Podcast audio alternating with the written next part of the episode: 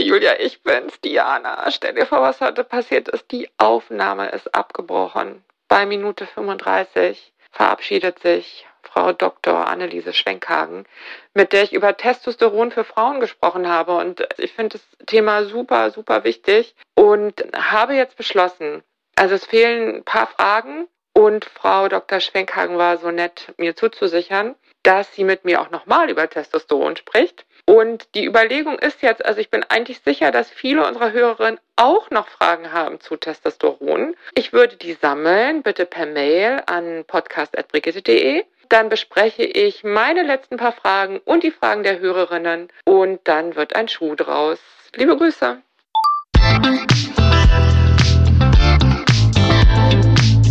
Willkommen zu einer neuen Folge von Meno an mich. Denn dieser Podcast ist für euch, liebe gereifte und interessierte Frauen dieses Landes. Jede Woche sprechen wir mit spannenden Frauen und empowern euch mit Wissen und Inspiration. Wir, das sind Diana Helfrich und Julia Schmidt-Jorzig aus der Brigitte Woman Redaktion. Heute spricht Diana mit Dr. Anneliese Schwenkhagen. Die Gynäkologin engagiert sich seit vielen Jahren für Frauen in der Lebensmitte und ihr Thema Wechseljahre. Unter anderem hat sie Generationen von angehenden Fachärztinnen für Gynäkologie zu dem Thema ausgebildet. Zusammen mit ihrer Praxispartnerin Dr. Katrin Schaudig, die Ihnen und euch, liebe Hörerinnen, bestens bekannt ist. Ich freue mich sehr, dass Sie da sind, liebe Frau Dr. Schwenkhagen. Hallo. Und ich freue mich ganz besonders, mit Ihnen heute über ein Thema zu sprechen, das ganz, ganz aktuell ist, nämlich Testosteron für Frauen. Also das männliche Sexualhormon für Frauen. Und ich glaube, dass das bei vielen immer noch so ein Hä hervorruft und dann den Gedanken an Haarausfall und Damenwerte. Aber Sie haben schon vor 15 Jahren zu Testosteron bei Frauen veröffentlicht und Sie haben mir im Vorgespräch gesagt, dass man schon sehr lange weiß, was es für Frauen auch Gutes tut. Vielleicht können Sie zum Einstieg unsere Hörerinnen einmal abholen. Was nutzt Testosteron uns Frauen? Das ist tatsächlich so, dass ganz viele Frauen irgendwie erstmal so denken, Testosteron ist nicht gut für Frauen. Und tatsächlich haben das auch über viele Jahre hinweg Frauenärztinnen und Frauenärzte, glaube ich, oft gedacht, weil wir in der Gynäkologie einfach ganz oft damit beschäftigt sind, ein zu viel an männlichen Hormonen unter Kontrolle zu bringen. Also Pickel, Haare an den falschen Stellen, Haarausfall. Mhm. Dafür verschreiben wir Pillen, das funktioniert auch wunderbar. Und irgendwann ist dann aufgefallen, dass Testosteron für Frauen aber doch eigentlich ganz schön wichtig ist und dass wir nicht nur Östrogen brauchen, sondern dass wir auch Testosteron brauchen für unsere Muskeln, für unser Hirn, für unsere Sexualität, für ganz viele Körperfunktionen. Die Forschung dazu hat tatsächlich schon angefangen in den 40er Jahren des letzten Jahrhunderts. Das ging aber sehr zähflüssig voran. Vor allen Dingen gab es auch lange Jahre gar kein Testosteronpräparat, was für Frauen entwickelt war. Und man muss sich klar machen, die Testosteronspiegel, die Frauen haben, sind viel, viel, viel, viel niedriger. Wie viel niedriger? Hälfte? Um, nee, ein Zehntel. Okay.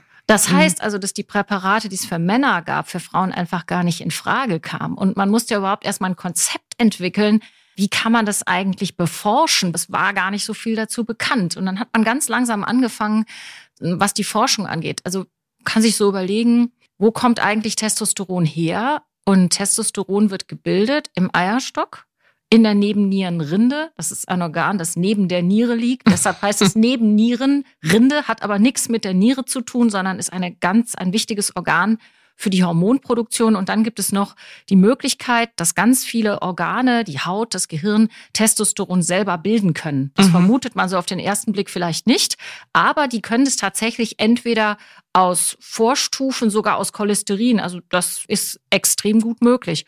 Und wenn man sich so überlegt, was hat man denn so für Spiegel, muss man wissen, dass wenn man in der Pubertät ist, das ist ja so die Phase, wo die meisten jungen Frauen auch Probleme mit Akne mit haben, zu viel, mit zu viel mhm. haben, da hat man mhm. die höchsten Spiegel und dann fallen die Spiegel ganz langsam so über die Zeit immer weiter ab. Darf ich ganz kurz zwischenfragen? Also sie fallen kontinuierlich ja. oder sie fallen um die letzte Blutung herum massiv? Genau das tun sie eben nicht, okay. sondern sie fallen ganz langsam immer weiter ab. Mhm. So und die männlichen Hormone, die aus dem Eierstock stammen, die werden eben auch nach den Wechseljahren weiter gebildet. Und als man auf der Suche danach war, zu überlegen, was brauche ich denn für ein Modell, um zu beforschen, welche Effekte Testosteron bei Frauen überhaupt hat. Also man braucht eigentlich eine Situation, wo der Testosteronspiegel heftig abfällt. Und das passiert eben bei einer Eierstocksentfernung. Da habe ich natürlich auf der einen Seite, wenn ich jetzt junge Frauen angucke, die Situation, dass sie plötzlich akut in die Wechseljahre kommen, weil ihnen das Östrogen fehlt. Aber ihnen fehlt plötzlich auch das Testosteron. Der Testosteronspiegel fällt nach so einer Operation circa um 50 Prozent ab. Das ist ungefähr das, was der Eierstock macht. Also die Hälfte vom Testosteron stammt aus dem Eierstock und die andere Hälfte stammt aus der Nebennierenrinde. Naja, und wenn ich jetzt den Eierstock rausnehme, dann fällt der Testosteronspiegel ab und dann sieht man eben, dass es Frauen gibt, die, obwohl sie gut mit Hormonen versorgt sind, Hormonersatztherapie kann ich ja mm. machen, dann sagen, seitdem das so ist, merke ich, dass meine sexuelle Funktion einfach schlechter geworden ist. Mm. Und das war so das Modell, wo man angefangen hat zu forschen und zu überlegen, okay, wenn ich genau diesen Frauen Testosteron gebe, und zwar wenig, wir machen ja kein Doping, also was Doping macht, wissen wir schon lange. Wahnsinnige Muskeln, schnell keine gute Idee, Haare an den falschen Stellen. Da gibt's ja grausige Geschichten aus mm. der Vorzeit, was mit viel zu viel Testosteron passiert. Aber wenn man nur den Testosteronspiegel dann anhebt aus dem ganz niedrigen Bereich wieder in den oberen Normbereich, was passiert denn dann mit der sexuellen Funktion? Und dann sieht man eben, dass Frauen darauf ansprechen. Das ist einfach sehr, sehr spannend. Das zeigt einfach sehr schön, dass Testosteron wichtig ist für die sexuelle Funktion von Frauen. Was man aber dann auch sagen muss, ist, ein niedriger Testosteronspiegel per se heißt nicht, dass ich wenig Lust habe, sondern alle Frauen haben, wenn sie älter werden, einfach niedrigere Testospiegel, aber nicht alle Frauen haben deshalb ein sexuelles Problem. Genauso wenig wie alle Frauen nach den Wechseljahren wenig Östrogen bis gar keins mehr haben, aber nicht alle Frauen kriegen klimakterische Beschwerden. So ist das beim Testosteron auch. Das heißt, die Bestimmung dieses Spiegels, die hilft letztendlich nicht dabei weiter zu klären, bin ich denn jetzt vielleicht eine Kandidatin für eine Testosterontherapie? Könnte es sein, dass meine sexuelle Lustlosigkeit, meine sexuellen Probleme, die ich habe, irgendwie an dem niedrigen Testosteronspiegel hängen. Das funktioniert eben genau nicht. Und auch umgekehrt ist es tatsächlich so, wenn man Frauen mit zu viel Testosteron anguckt, da würde man ja vielleicht denken, ja, die müssen doch jetzt eine super tolle Sexualität haben. Haben sie aber faktisch nicht. Mhm. Das heißt, das Testosteron ist nicht die einzige Substanz, die wichtig ist für die Sexualität, aber es ist eben eins von den vielen Hormonen, was tatsächlich wirklich richtig wichtig ist. Aber es sind ja noch außer Hormonen ganz andere Sachen total wichtig, die man halt nicht als Medikament geben kann. Ne? So glaub, sieht's deswegen aus. hat das das Testosteron auch so schwer.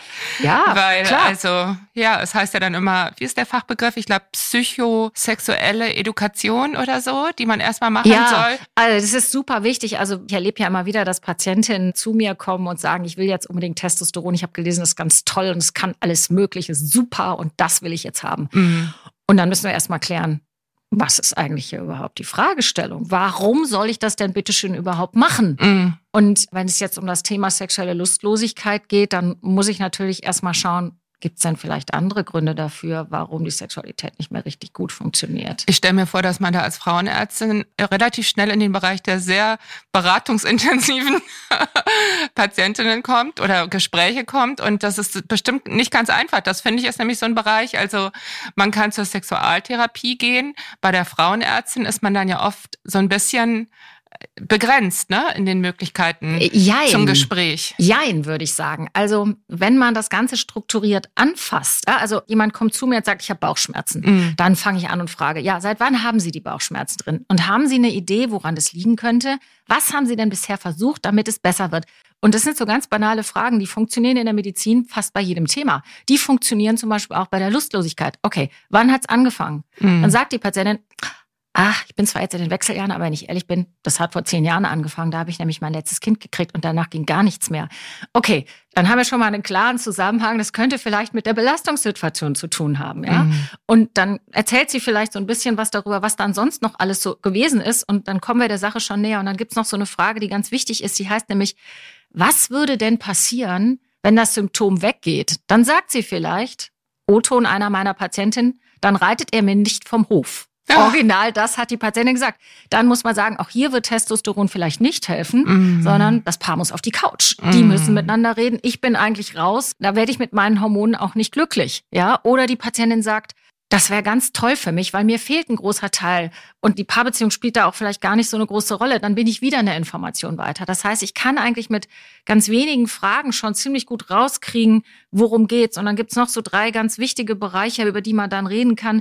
Also das eine ist, dass ich dann den Patientinnen immer sage, na ja, also wenn es jetzt um Lustlosigkeit geht, dann ist so wichtig, sich zu fragen, es könnte was mit Ihnen selber zu tun haben. Da kommen natürlich die Wechseljahre mit ins Spiel. Also wenn ich nicht mehr schlafe, wenn ich schwitze, wenn ich mich nicht wohlfühle, wenn ich mich in meinem Körper nicht wohlfühle, dann kann natürlich auch die Sexualität leiden. Keine Frage. Angst, Stress, Depressionen, all das sind so die Klassiker, die was mit mir selber zu tun haben.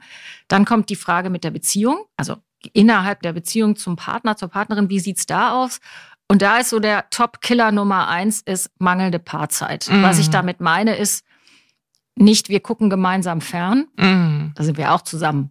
Und wir kümmern uns nicht darum, wer holt Oma ab, wer kauft ein und wer versorgt die Kinder, sondern wir beschäftigen uns exklusiv miteinander. Dann ja. rollen bei vielen schon die Tränchen, weil dann schon klar ist, dass das ein Problem ist. Und dann gibt es die externen Faktoren, die spielten zum Beispiel bei Corona eine große Rolle. Also wenn die ganze Familie die ganze Zeit 24 Stunden aufeinander hockt, dann wird das irgendwie total schwierig. Und wenn ich das alles sozusagen durchgewurschtelt habe, ja, und wir haben uns lange unterhalten und wir kommen dann zum Schluss, wir finden eigentlich keinen wirklich guten Grund dann sind wir schon irgendwie in der Situation, wo ich denke, okay, jetzt könnten wir mal über Testosteron vielleicht reden und könnten überlegen, ja, die Daten zeigen, dass das eben Frauen hilft. Da gibt's die, die Leitlinie, das ist leitlinienkonform zu sagen, bei Frauen in der Postmenopause, Peri- und Postmenopause kann man Testosteron einsetzen, nachdem man sich vorher ins Bild gesetzt hat, ob es andere Störfaktoren gibt, weil die muss ich natürlich als erstes angehen, ja, vollkommen klar. Mhm. Dazu vielleicht noch eine kleine spaßige Geschichte. 2007, als das Testosteronpflaster äh, gerade auf den Markt gekommen war, ich glaube, es war 2007. Für Frauen. Mhm, genau, das Pflaster mhm. für Frauen, niedrig dosiertes 300 Mikrogramm Pflaster für Frauen,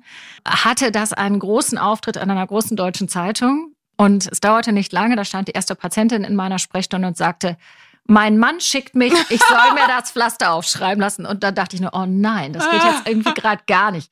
Also wir haben uns lang und breit über dieses Thema unterhalten und ja klar, sie hatte einen dicken, fetten Paarkonflikt und alles war ganz grauenvoll in ihrem Leben und dann irgendwie, ach, sie hat mich weich geknetet, das mache ich eigentlich nie und habe gesagt, okay, dann Gottes Namen, sie probieren es eben einfach aus. Manchmal muss man ja Sachen einfach ausprobieren, wird schon nichts passieren, nach drei Monaten sind wir schlauer. Und dann kam sie also nach sechs Wochen, nach drei Monaten wieder und ich so, und? Wie geht's Ihnen? So nach dem Motto, klar, hat alles nicht funktioniert. Sagt er, super, sei ganz toll. Und ich so, oh, also damit hatte ich jetzt nur überhaupt nicht gerechnet ja. mit dieser Antwort. Und dann sagte sie, ich habe mich getrennt. So, also ob jetzt das Testosteron dazu was beigetragen hat, kann ich nicht beantworten, aber ich fand die Geschichte großartig. Also da hatte ich mit meinen ganzen Interventionen ja. jetzt irgendwie nicht so richtig einen Punkt gemacht. Das ist die perfekte Überleitung zu dem, was ich als nächstes ansprechen will, mhm. nämlich dieser Bereich ähm, Testosteron bei Libidoverlust, würde ich sagen, ist ja nicht umstritten. Ne? Da nee, gibt's diese, da gibt's viele diese Bedingungen, aber das, mhm.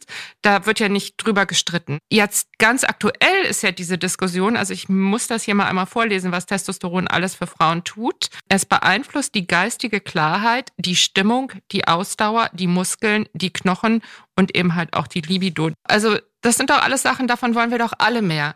Diese Diskussion wo stehen wir da Ihrer Meinung nach? Also die Diskussion Sex, äh, Testosteron eben halt nicht nur bei Libidoverlust, sondern als allgemeines Wohlfühlmittel, insbesondere bei Frauen in der Mitte ihres Lebens. Da ist es, wenn man mal wirklich ehrlich ist, eigentlich so, dass der Wunsch den Fakten weit voraus ist. Okay.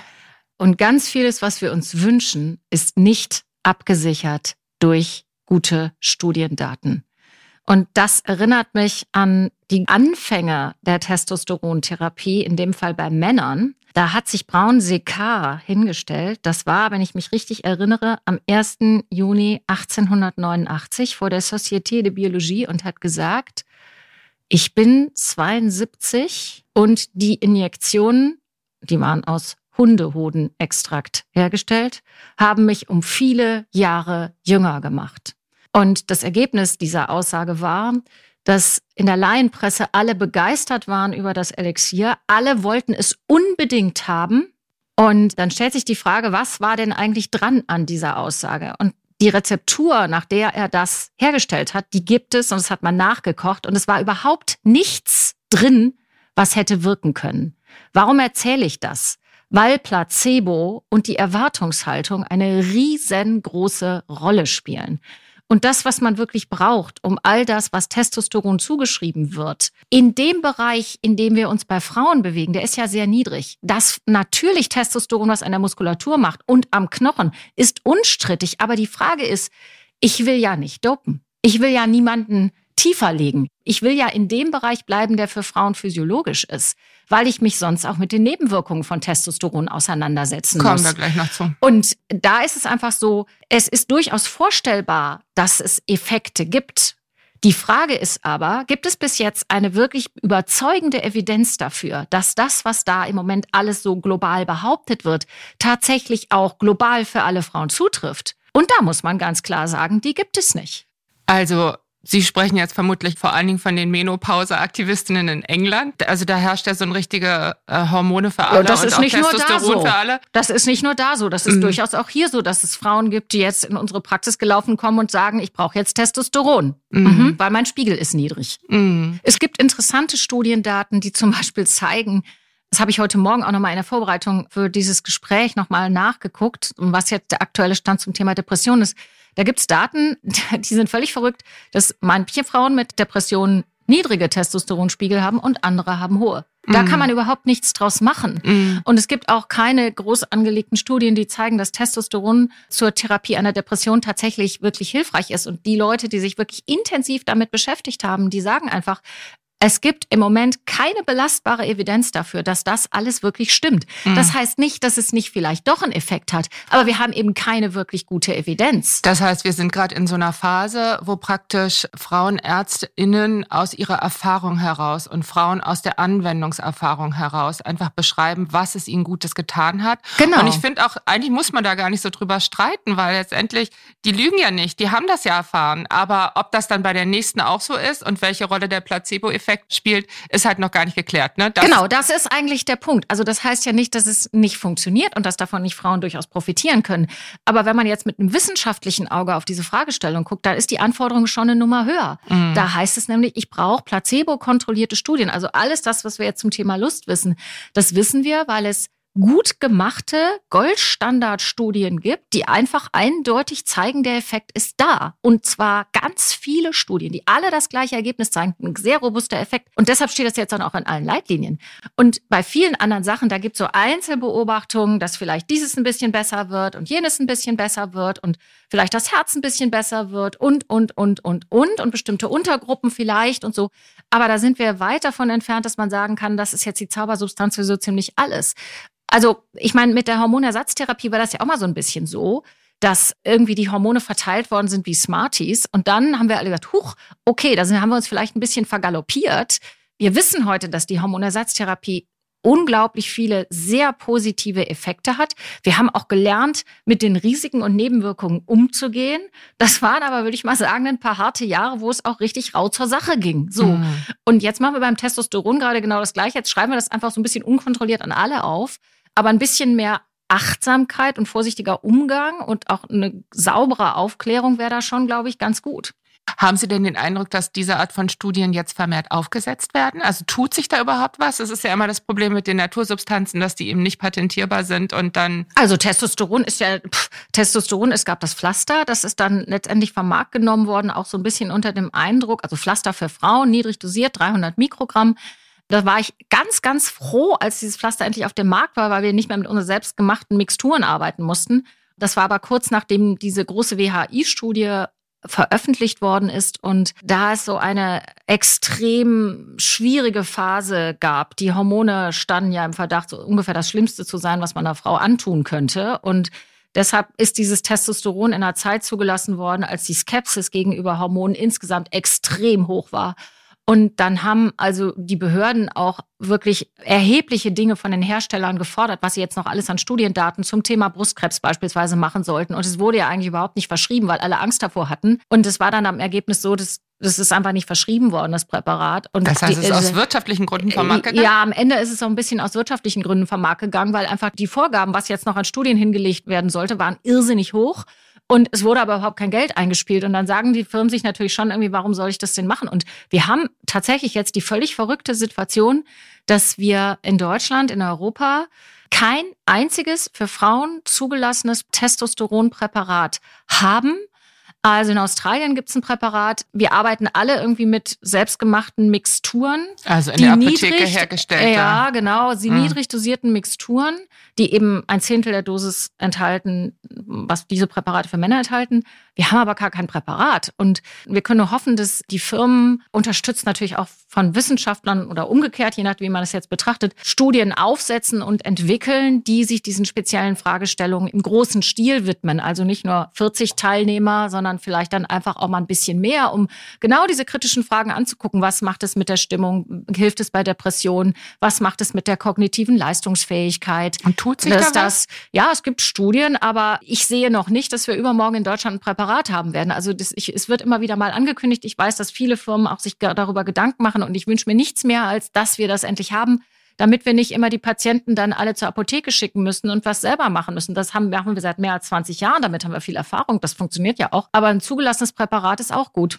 Naja, und ich finde auch, wenn es schon kein Mittel gibt, dann hängt da ja immer so ein bisschen dran, ja, das was ganz Spezielles. Das ist Mhm. irgendwie jetzt total extra und ausgefallen. Und Genau. was habe ich eigentlich hier für ein Problem? Genau. Ja, dann war das vielleicht wirklich so ein bisschen schlechtes Timing für dieses Pflaster. Absolut. Weil eigentlich ist das ja kein Hexenwerk. Genau, das ist der Punkt. Es ist kein Hexenwerk. Mhm. Wir wissen, dass es wirkt. Wir wissen, wie es wirkt. Wir wissen, dass Frauen niedrigere Spiegel haben als Männer. Wir wissen, wie man solche Studien macht. Die sind natürlich ziemlich teuer. Mhm. Ja, dafür braucht man eine Menge Geld. Muss man dafür in die Hand nehmen.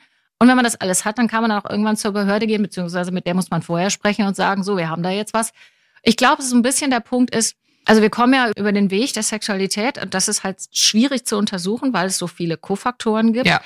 Und man muss sich eben diese Fragestellung wirklich ganz genau angucken und ganz genau schauen, was genau will ich eigentlich untersuchen, was sind meine primären Endpunkte, was habe ich für sekundäre Endpunkte, wie muss das Studiendesign, wie viele Leute brauche ich und so weiter und so weiter, damit wir irgendwann klare Aussagen haben, damit es eben nicht nur alles experimentellen Charakter hat, was wir da tun. Also das wäre natürlich sehr, sehr wünschenswert, aber so richtig höre ich nicht raus, dass wir da in Bälde mit harten Fakten rechnen können. Ne? Also Leitlinien sind immer schwerfällig, aber solange Mhm. wie es nichts in diese Richtung gehendes gibt, Also in den Leitlinien man- steht's drin, das Ja, steht drin, aber für aber, aber nur für, für das. Mhm. Und, und es gibt keine Daten, die es rechtfertigen würden, es jetzt im Moment in irgendeine Leitlinie zu schreiben, nach dem Motto, wenn die Freunds der Frau nicht gut geht und sie ist emotional instabil, schreiben wir ihr Testosteron auf. Also dafür gibt's einfach keine Daten. Mm, Also ich finde, es ist wirklich wahnsinnig schwer einzuschätzen, ne? weil eigentlich ist es, es ist ein bisschen wie bei den Östrogenen auch. Es ist eine natürliche Substanz, Mhm. die wir selber herstellen, Mhm. deren Spiegel dann irgendwann abfällt. Mhm. Also denkt man sich schon, ja, warum sollte man das nicht ersetzen? Das ist ja tausendmal besser, als ich sag mal Antidepressiva nehmen. Ne? Auf der anderen Seite, in unserer Welt, wo irgendwie es immer nur um Optimierung und so weiter geht, ist es verdammt schwer für sich zu erkennen, okay, was hiervon ist dieses Verlangen, einfach besser oder stärker zu sein, fitter zu sein, jünger zu sein, wie der Professor damals. Also das ist ja so eine Sehnsucht, die ist ja, Ja klar, wer hatte, ja klar, drin. natürlich hatte mich jünger in Erinnerung. Ja, genau. genau.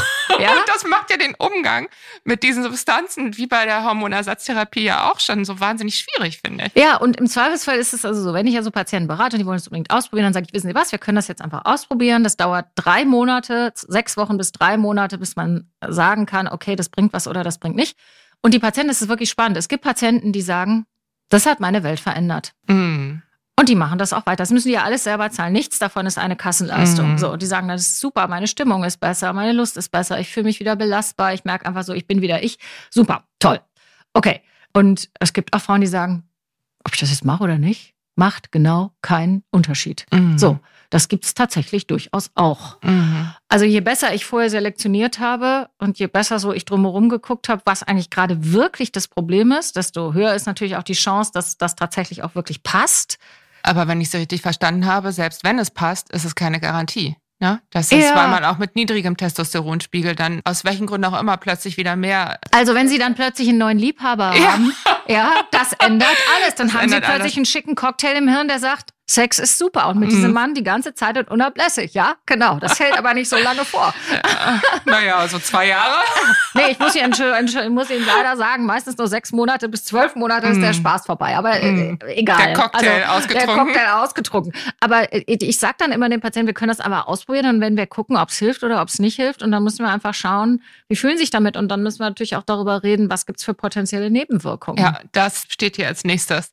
Was sind denn die potenziellen Nebenwirkungen?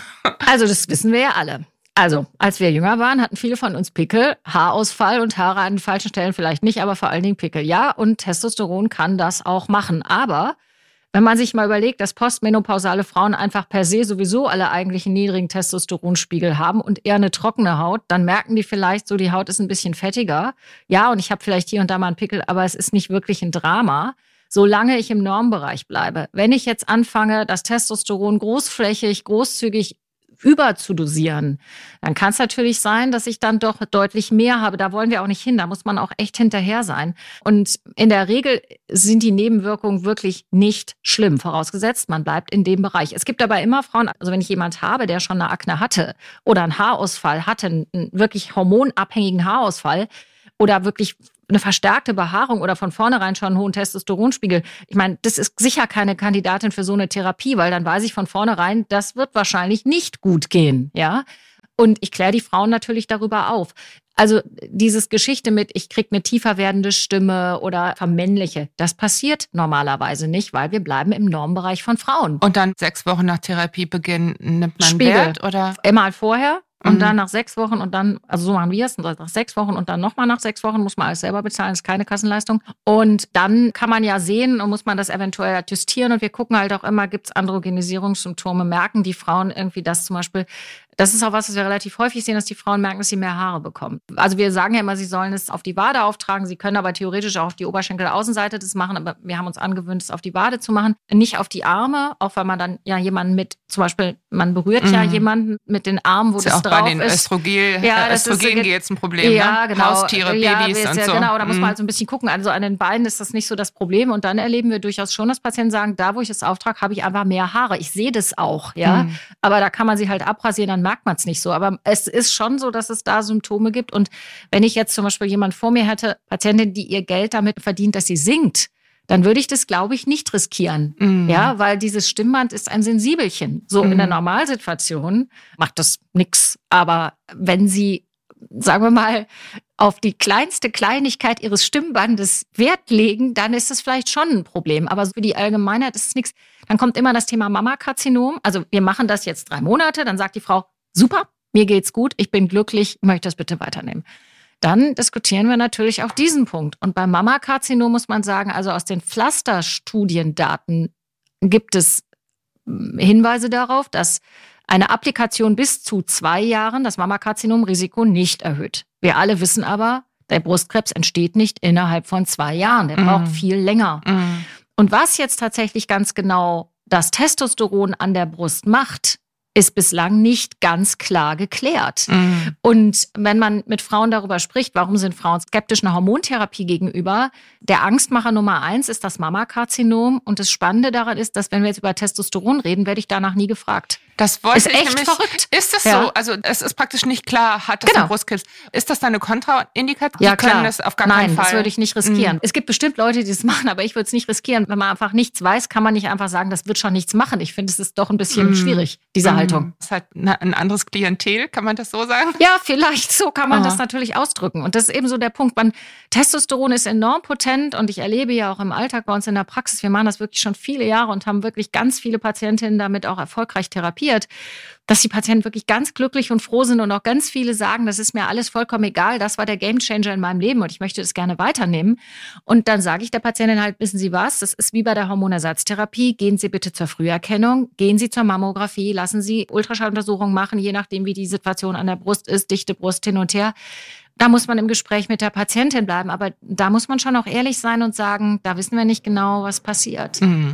Kann man es denn nehmen, auch ohne Östrogen? Ja, Und- kann man. Also vollkommen unabhängig. Genau, Mhm. also wenn ich zum Beispiel eine Patientin habe, die den, nach den Wechseljahren ist, keine Regelblutung mehr hat und null klimakterische Beschwerden hat, warum soll ich ihr Östrogene geben? Mhm. Die werden diese Situation nicht verbessern. Also wenn ich jemanden habe, wo ich das Gefühl habe, die Beschwerden, die die Patientin mir schildert, da probiere ich erstmal Östrogen und guck mal, was ich damit erreiche. Und das ist ja oft so. Dann mache ich das natürlich als erstes und dann gucken wir, was bleibt übrig. Aber es gibt Patienten, denen geht's einfach total gut sonst. Und die haben irgendwie nur ein Thema, was so klingt, als könnte Testosteron helfen. Dann kann ich das auch tatsächlich safe machen. Ich habe gelesen, diese Nebenwirkungen, diese Vermännlichungserscheinungen könnten irreversibel sein. Ist das ein Gerücht? Um- Nein, das ist kein Gerücht. Und das ist auch ein sehr starkes Argument dafür zu sagen, ich nehme nicht das Testosteron von meinem Mann. Mhm. So, weil dann wird vielleicht die Stimme plötzlich Oh ganz nein. tief. Ja, und also und da ist es Mhm. halt schon so, dass es Symptome gibt, wie zum Beispiel eben dieses tiefer werden der Stimme. Was möglicherweise eben nicht reversibel ist. Also, dass, sagen wir mal, ich Pickel kriege und dass die Haare an den falschen Stellen wachsen, das geht in der Regel schon wieder zurück. Das wissen wir auch. Also zum Beispiel von Patientinnen, die das sehr selten androgenbildende, also männliche Hormone bildende Tumore haben, die verändern sich total von ihrer Physiognomie. Die sehen einfach anders aus. Die haben dann plötzlich irgendwie verändern sich stark und wenn der Tumor weg ist, da haben wir auch selber bei unseren eigenen Patientinnen auch Erlebnisse von Bildern vorher, nachher ist extrem beeindruckend, wie die Frau, die dann plötzlich überall einfach vermännlicht war, plötzlich wieder zur freundlichen alten Dame wurde, die sie vorher mal war. Da sieht man also auch, Testosteroneffekte sind durchaus reversibel. Aber es besteht eben schon die Gefahr, dass einzelne Aspekte nicht reversibel sind. Zum Beispiel viel Testosteron macht eine Klitorisvergrößerung. Das ist nicht reversibel. Ganz eindeutig nicht. Das heißt, es ist vollkommen klar, dass das Dopen. Zu viel Testosteron. Keine gute Idee. Ja, genau. Mm, ja, das mm. ist eben das, ne? Das ist das, was Vermännlichung heißt. Und genau das wollen wir eben nicht. Wir wollen im Normbereich von Frauen bleiben. Mm. Also, aber wenn man das mit regelmäßigen Bluttests in den Griff kriegen kann, dann ist mhm. es ja alles gut. Mm. Ja, so. Mm. Da würde es natürlich auch sehr helfen, man hätte ein Präparat, was tatsächlich genau. exakt auf Frauen zurecht dosiert ist. Ne? Beziehungsweise, mm. wo ich von vornherein weiß, also ich kann mit einer mittleren Dosis starten und dann kann ich gucken, was brauche ich. Mm. Es ist eben nicht one fits all. Das wissen wir ja auch von der HRT. Da ist ja auch nicht ein Präparat für alle und alle sind damit fröhlich. Welche Frauen sollten denn ihren Testosteronwert kennen? Oder gibt es Frauen, die ihren Testosteronwert kennen sollten? Also, eigentlich nicht, nein. Nee. Ich würde mal sagen, wenn Sie ein Problem mit zu viel männlichen Hormonen haben, dann machen wir uns auf die Suche danach herauszukriegen, warum ist es so? Ja, wenn sie plötzlich am ganzen Körper Symptome entwickeln, die sie niemals hatten. Okay, dann würde ja? man ja sowieso dann würde zum man, Arzt Genau, Ärztin aber gehen. dann ist es mhm. wichtig, dass man rauskriegt, was damit los mhm. ist. Aber wenn sie eigentlich gar keine Beschwerden haben, dann ist erstmal alles schön. Ja, also bei jüngeren Frauen ist es eben relevant, weil zu viel Testosteron das Zyklusgeschehen stört. Ja, mhm. das heißt, es macht Blutungsunregelmäßigkeiten. Es gibt Krankheiten, die damit einhergehen. Aber wenn ich jetzt Frauen in den Wechseljahren angucke, solange eigentlich alles gut ist, bräuchte ich das nicht. Es wird eigentlich erst dann relevant, wenn ich vor der Frage stehe, will ich jetzt was machen? Und nochmal ganz wichtig, ein niedriger Testosteronspiegel ist an sich nicht pathologisch. Der mm. ist erstmal normal. Mm. Ja, so, das heißt, ich muss jetzt nicht hergehen und alle Frauen zwangsbeglücken. Kann man denn sowas sagen wie, bei dem und dem Testosteronspiegel kann gar kein Verlangen mehr aufkommen? Nee. Gibt es so einen nee. Zusammenhang? Nee, auch nicht. Weil es gibt Frauen, die haben nichts an Testosteron. So, und hier, liebe Hörerinnen, war dann leider, leider Schluss. Ärgerlich. Sehr, sehr ärgerlich. Die gute Nachricht ist, dass es inzwischen einen Termin für die zweite Aufzeichnung mit Dr. Anneliese Schwenkhagen gibt und der ist zum Glück auch gar nicht so lange hin, nämlich im Mai. Also, wer Fragen hat zu Testosteron, bitte bis zum 9. Mai an podcast.brigitte.de und im Übrigen werden wir auch das Thema DHEA besprechen. Das ist so eine Testosteron- und auch Östrogen-Vorstufe und Fragen dazu bitte gerne auch an podcast.brigitte.de. Und ich stelle in die Show Notes auch noch den Link zu einem Podcast von Dr. Louise Newson, eine Ärztin aus England, die sich wirklich ganz vorne an die Spitze der dortigen Meno-Bewegung gestellt hat und ein riesen Testosteron-Fan ist. Eigentlich der Meinung ist, jede soll das kriegen. Der ist natürlich auf Englisch, aber ja, also das wäre die Gelegenheit, hier auch nochmal Fragen, die entstehen, wenn ihr das hört, an Frau Dr. Schwenkhagen weiterzugeben. Ansonsten vielen Dank fürs Zuhören, auch dieses Mal. Ich hoffe auf euer Verständnis, na und dass das nicht nochmal passiert, hoffe ich natürlich auch. In der nächsten Woche ist Julia Schmidt-Jorzig wieder dran. Bis dahin, viele Grüße aus der Lebensmitte, eure Diana Helfrich.